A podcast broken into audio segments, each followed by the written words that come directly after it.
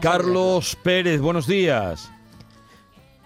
Buenos días. Hola, buenos días. ¿Dónde te pillamos? ¿En el Obrador? Eh, ¿Dónde te pillamos? Pues ¿En la oficina? En la, en, la, sí, en, la, en la fábrica que tenemos en Belén, Málaga. Lo que pasa es que me he salido al coche para que, que se escuche mejor. ¿Qué tal? Carlos, ¿en esa fábrica es donde, donde elaboráis los panes de hamburguesas que llegan a, a, toda, a toda España? Eso es, sí. Aquí elaboramos todo el pan de hamburguesa y luego en Alcaucín, en el Obrador, hacemos todo lo que son ya los panes de larga fermentación y panes artesanos. y aquí solo pan de hamburguesa. Sí, pero tu abuelo no empezó haciendo pan de hamburguesa. ¿Cómo es eso? No, no, no. ni mucho menos. no, mi abuelo, bueno, empezó pues con una, con una panadería de pueblo. Eh, Alcaucín, además que es muy pequeño, porque Alcaucín tendrá 1500 habitantes o así.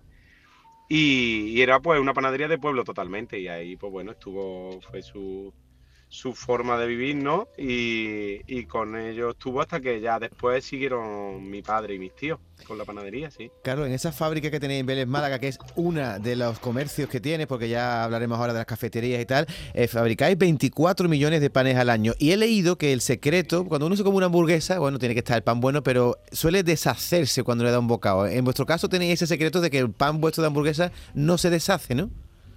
Claro, Claro, es un poco ahí sí lo que hace que marque un poco la diferencia, ¿no? Tanto el sabor del pan, pero es verdad que a veces te puedes comer algo que esté muy bueno, pero si luego es incómodo de comer, ¿no? Y ya sabemos que está muy de moda como las hamburguesas, que van bastante cargadas, con carne, que se deshace, tal. Como el pan se te deshaga, no hay, no hay quien se lo coma. Entonces, bueno, la clave fue un poco empezar con, eh, con ese pan que hacíamos en el horno de piedra y que aguantaba muy bien pues toda esa carne, esa salsa y demás. Entonces lo que hemos hecho es montar una fábrica intentando mantener la esencia de lo que hacíamos en el, en el pueblo. ¿Cuáles son vuestros clientes? ¿A dónde llega este pan de hamburguesa hecho desde Andalucía? pues mira, nosotros tenemos ya pues distribuidores por toda España, en todas las provincias, son unos 43 distribuidores y ya desde los distribuidores atendemos a, todos los clientes de restauración y demás. Luego también estamos en Carrefour a nivel nacional pero donde está nuestra venta realmente en hostelería y ya te digo a través de distribuidores y ellos venden luego a, los restaurantes donde se consume ya la hamburguesa.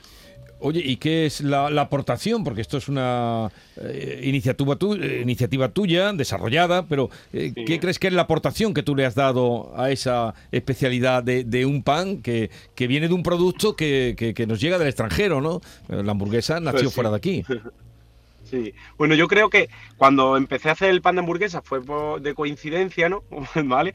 Como pasa muchas cosas, ¿no? Empieza, me, pedía un cocinero un pan de, de hamburguesa, tal, y fíjate, se me rompió el horno donde lo hacía, se me fermentó mucho, tal, entonces lo metí en el, en el otro horno de piedra, como te, ¿no? Y, empezamos a hacerlo, ¿vale? Entonces salió un producto que estaba bastante bien, vino, como de un error, ¿no? Sí. Y salió, pero salió muy bien, ¿vale? Entonces seguimos haciéndolo y la gente lo demandaba mucho, y yo donde creo, o sea, lo que hace que, lo que hizo que empezaran a demandar mandarlo, creo, creo que es que no hay una marca reconocida de pan de hamburguesa, ¿no? A lo mejor que, o sea, reconocida me refiero que, que, que se le relacione con calidad, ¿no? Y entonces yo creo que eh, se empezó a demandar mucho y bueno, pues ahora es verdad que estamos bien posicionados como marca que hace un pan de hamburguesa de calidad. Pero fíjate que casi siempre eh, es un error. Cuando hablamos hace unos días, bueno, unas semanas, con Obando, que conocerás a los picos de Obando, ¿no? De Utrera, que se han posicionado también a nivel mundial fue un error. O sea, que, Serendipia, ¿no le llaman a eso? Sí, serendipia. Nos contó que fue un error, que no salía ni uno igual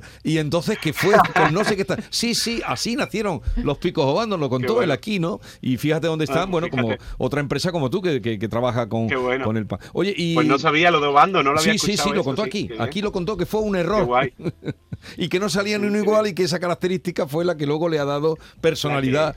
bueno, ya han hecho muchas más cosas, ¿no? Como tú también. Oye, y, y qué ¿Qué proyección tenéis? No sé, háblame de personal trabajando o en facturación, para que se haga una idea pues la gente que nos escucha de lo que tú has creado ahí en, Málaga.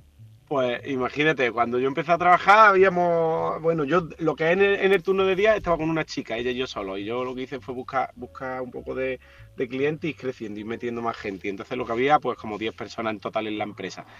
Eh, pues ahora estamos en más de 200, yo creo que es 220, más de 200, una cosa así, porque la verdad que sí, unos 220 trabajadores y ahora, bueno, vamos a crecer más porque justo estamos montando una plataforma logística en, en Madrid, ¿vale? Donde, bueno, pues haremos más incorporaciones de personal y donde, bueno, la idea pues seguir creciendo, además de que nos gustaría montar a lo mejor algún punto más de fabricación.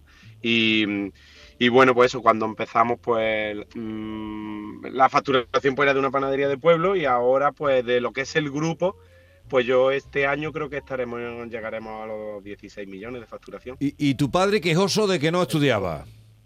O, de que no quería seguir estudiando. Hombre, como todos los padres, tú eras bueno estudiando. Tu padre quejoso de que el niño no estudiaba o no quería seguir estudios, porque lo que he leído sobre ti es que, que tenías buenas notas, ¿no? Cuando estabas estudiando, que no eras malillo. Sí, sí. No, no, no, nunca, nunca. Lo que pasa que, que claro, tú la panadería, la panadería como ha sido toda la vida es muy dura. Mm. ¿Entiendes? Tú no, la panadería es trabajar de noche. Era, tú empezabas y hasta que no terminaras de hacer el pan no te podías ir, ¿no? Y, era una profesión dura, ¿no? Entonces, bueno, yo empecé trabajando así. Sí, es verdad que mi obsesión ha sido cambiar eso, ¿no? Que, que, quien trabaje en nuestra empresa no sea como la panadería de toda la vida y que sea tan duro, sino que, sea como otro trabajo más, ¿vale? un poco lo que yo he querido cambiar, ¿no? En, en la empresa.